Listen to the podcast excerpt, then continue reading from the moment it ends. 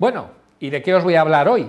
Pues de algo que me preguntan muchísima gente, después de más de 20 años de experiencia formando en el IE Business School, una de las 10 mejores escuelas de negocio del mundo, y siendo directivo de grandes empresas y trabajando con muchos empresarios, mucho me preguntáis, José Luis, ¿qué es lo que tiene que tener un directivo o un mando intermedio que quiere ser directivo para tener éxito? ¿Cuáles son las claves? ¿Dónde me tengo que centrar? Y lo primero que os diría, lo más importante es entender en el mundo que rodea. ¿Y cómo debo de entender el mundo que rodea? Captando la mejor información. ¿Dónde nos debemos de informar? Y esto es una pregunta difícil y un poco polémico lo que voy a hablar. Pero fijaros, si al final os informáis donde todo el mundo se informa, primero no vais a tener información diferente. Y me voy a centrar en dos medios que hay que tener cuidado y hay que saber leerlos, tanto la prensa como la televisión. Pensar siempre y quitar fenómenos de política o temas de fútbol. Pensar que muchísima información y noticias que escuchamos en la prensa está subvencionada e intencionada por las grandes empresas que en el fondo han pagado y quieren contar lo que queremos escuchar. Por lo tanto, las grandes empresas y los grandes cambios que van a venir y que va a suceder, no lo vais a leer en la prensa. Yo siempre digo que la prensa los medios de comunicación, evidentemente hay que leerlos, primero para saber qué está pasando en el, mundo y segundo para que, digo yo, saber lo que todo el mundo cree que sabe, pero que a lo mejor no es cierto, puesto que mucha de la información está sesgada o intencionada para que no nos informemos. Entonces, lo primero es ir a fuentes de información independiente. Para mí una fuente de información independiente es alguien que cuenta algo y que no vende o no trabaja en ello y por tanto le creo, o alguien que tiene una experiencia pasada, como vamos a ver hoy cuando entrevistemos a Javier, que nos va a contar cosas muy interesantes sobre el desarrollo de negocio, y es clave entender qué es lo que está pasando en el mundo. Yo siempre, por ejemplo, hay cosa muy típica, ¿no? Cuando hablas con gente de distintos países, todo el mundo sabemos lo que pasa en los principales países.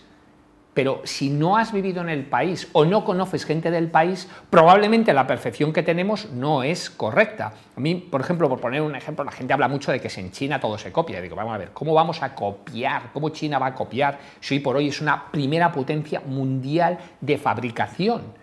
Pensar solo una cosa, con todo lo que está hablando de la inteligencia artificial y todo eso que, necesitas muchísimo dato.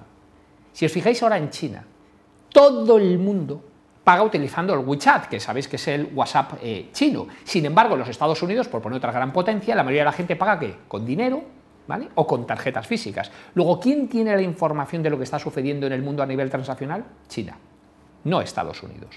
Entonces, este tipo de información, como otra mucha, hay que ir a fuentes de información independiente para enterarse qué sucede en el mundo. Entonces, lo primero es enterarse qué es lo que está sucediendo. ¿Para qué? Lo segundo, para definir una estrategia consistente. Aquí a nivel de estrategia, todo el mundo conoce las cinco fuerzas de Porter, no voy a explicarlas porque son muy obvias, pero yo de las cinco fuerzas de Porter resalto dos cosas. Primero, Porter habla mucho de la relación de fuerza y poder que tiene una empresa frente a los proveedores o frente a los clientes. Y yo creo que es un grave error. Yo creo que vamos a un mundo colaborativo, no competitivo, a pesar de que algunos sectores sean súper competitivos. Entonces yo creo que hay que entender la cadena de valor como algo relacional, no tan competitivo. ¿Y qué es la clave también en las cinco fuerzas? Entender los productos entrantes. O sea, cuando un producto entra y destroza el mercado y lo cambia totalmente. Imaginaros, eh, por poner algo muy sencillo, imaginaros que tenéis una fábrica hace años que fabricaba despertadores, pues hoy en día todo el mundo tenemos un despertador en el móvil, con lo cual eso ha desaparecido. Y además desaparece de golpe. Hay millones de ejemplos, no vamos a contar ahora, desde las cámaras fotográficas antiguas hasta todo lo que ha cambiado. Pero hay que estar muy atento en los cambios tecnológicos o cambios de costumbre que te pueden afectar dramáticamente. ¿Y aquí cuál es la clave? Claro, eh, mucha gente habla de la misión, la visión. Yo siempre digo a los grandes directivos, escucha, hay que ser mucho más sencillo. Para mí hay tres claves. Tres. La venta, el margen y el coste. Alguien dice, joroba, pues menuda cosa descubres. No, no, es que hay que simplificar. Tanto la focalización de la estrategia que quieres aplicar y dónde te tienes que enfocar. Al final, cualquier cosa que quieras hacer, tienes que centrarte o que vas a afectar a las ventas, o que vas a afectar al margen, o que vas a afectar a los costes. Y aquí simplemente un takeaway.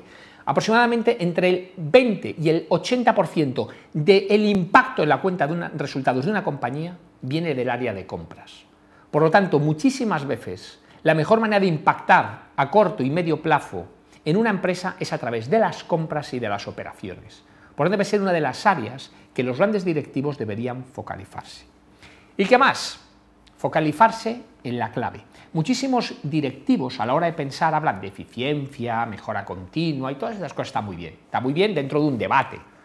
Pero realmente las empresas hay que focalizarse en el cash flow, evidentemente a corto y medio plazo. ¿Y por qué digo esto que parece tan evidente?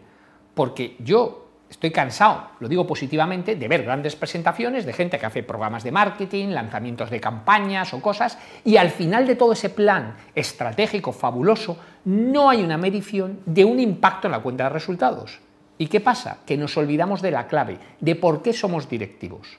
Los grandes directivos son aquellos que son capaces de transformar información en impacto en la cuenta de resultados. Por tanto, me vuelvo al primer punto, ¿dónde capto esa información?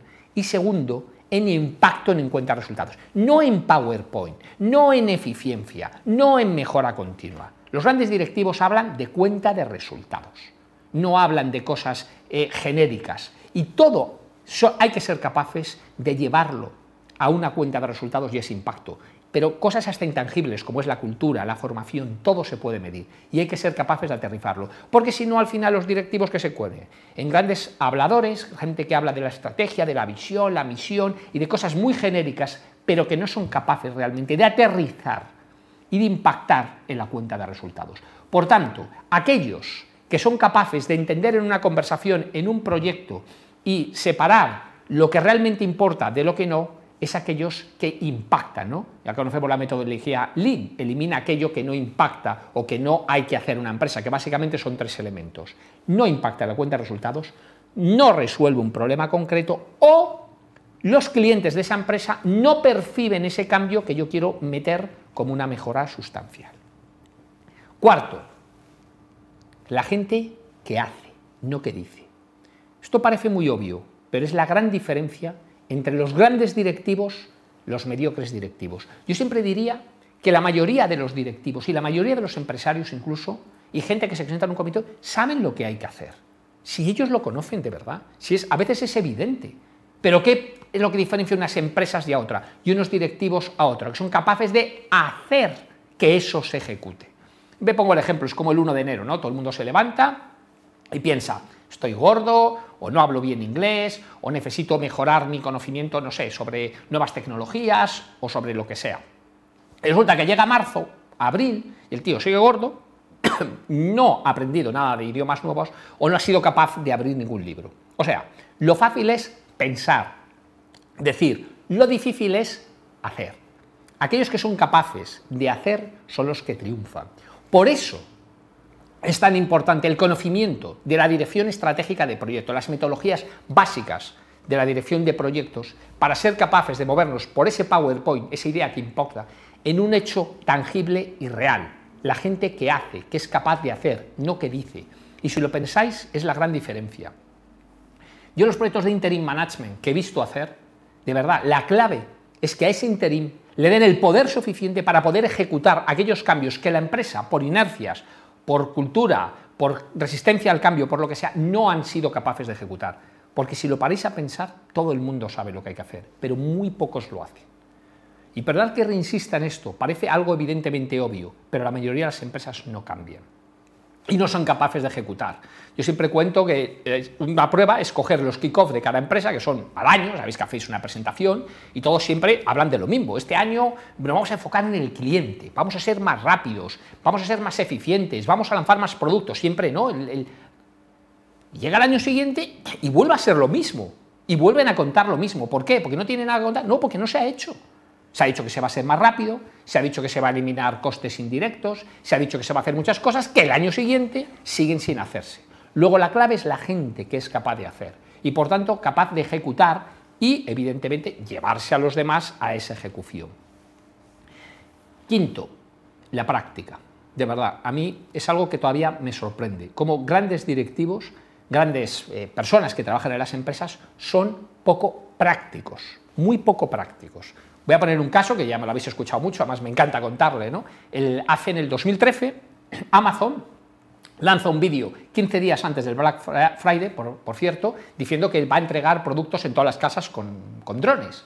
Y entonces entra la, historia de que se va a poder, capaz, y nos va a llegar con drones Amazon. Mira, eh, estoy seguro que mucha gente que me está escuchando trabaja en las grandes compañías logísticas de España y que entiende lo que digo y sabe que es absolutamente absurdo entregar un paquete en un quinto C con un dron. Es inviable por muchísimos, ya no es por el tema del viento ni por tema de autonomía, sino porque el dron no tiene dónde aterrizar y hay gente que me dice, no, pero aterriza en el tejado. Digo, es que entonces tú no entiendes que la mayoría de las casas no se puede hacer al tejado. O sea, dicen muchas tonterías. O sea, no es práctica. No es capaz de pensar que aquello que ha pensado en un PowerPoint es capaz de una ejecución.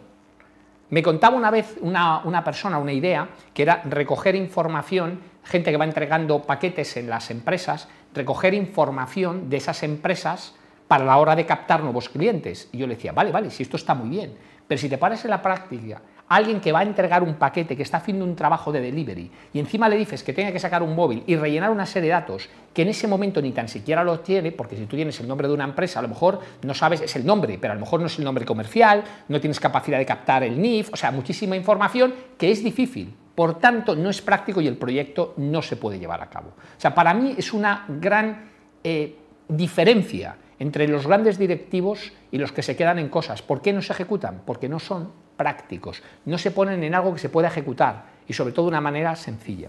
Y por último, y de verdad que esto no lo digo por quedar bien, hay que ser buena persona. Me oiréis muchísimas veces, el siglo XXI necesita otro tipo de directivo, necesitamos otras personas. Nos vamos a enfrentar a unos retos que tenemos que proteger la tierra por un lado, pero también tenemos que proteger a las personas, a las familias, las empresas. Hay que proteger a la gente que no puede que no es capaz de trabajar porque tiene una minusvalía o tiene una serie de, de cualidades. Entonces, la gente para ser grandes directivos hay que ser buenas personas.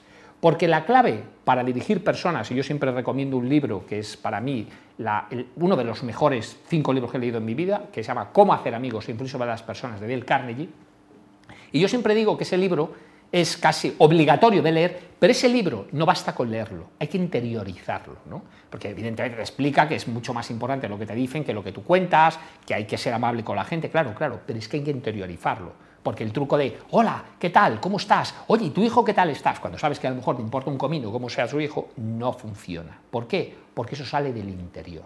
Entonces, para gestionar personas hay que ser buena persona. Y siendo buena persona es cuando puedes dirigir grandes equipos y llevártelos lejos. Y esto que parece algo muy evidente, muchísima gente no lo es. No se trabaja su interior. Trabajando tu interior vas a ser capaz de proyectar, porque además no sé si conocéis que cuando una persona está enfrente de ti, el cerebro interpreta no por los grandes gestos, sino por los microgestos lo que realmente quieres decirlo. O sea, en otras palabras, no vas a poder engañar con trucos fáciles a las personas. Trabájate tú tu interior, sé buena persona y entonces te rodeas de grandes personas y podrás dirigir grandes equipos.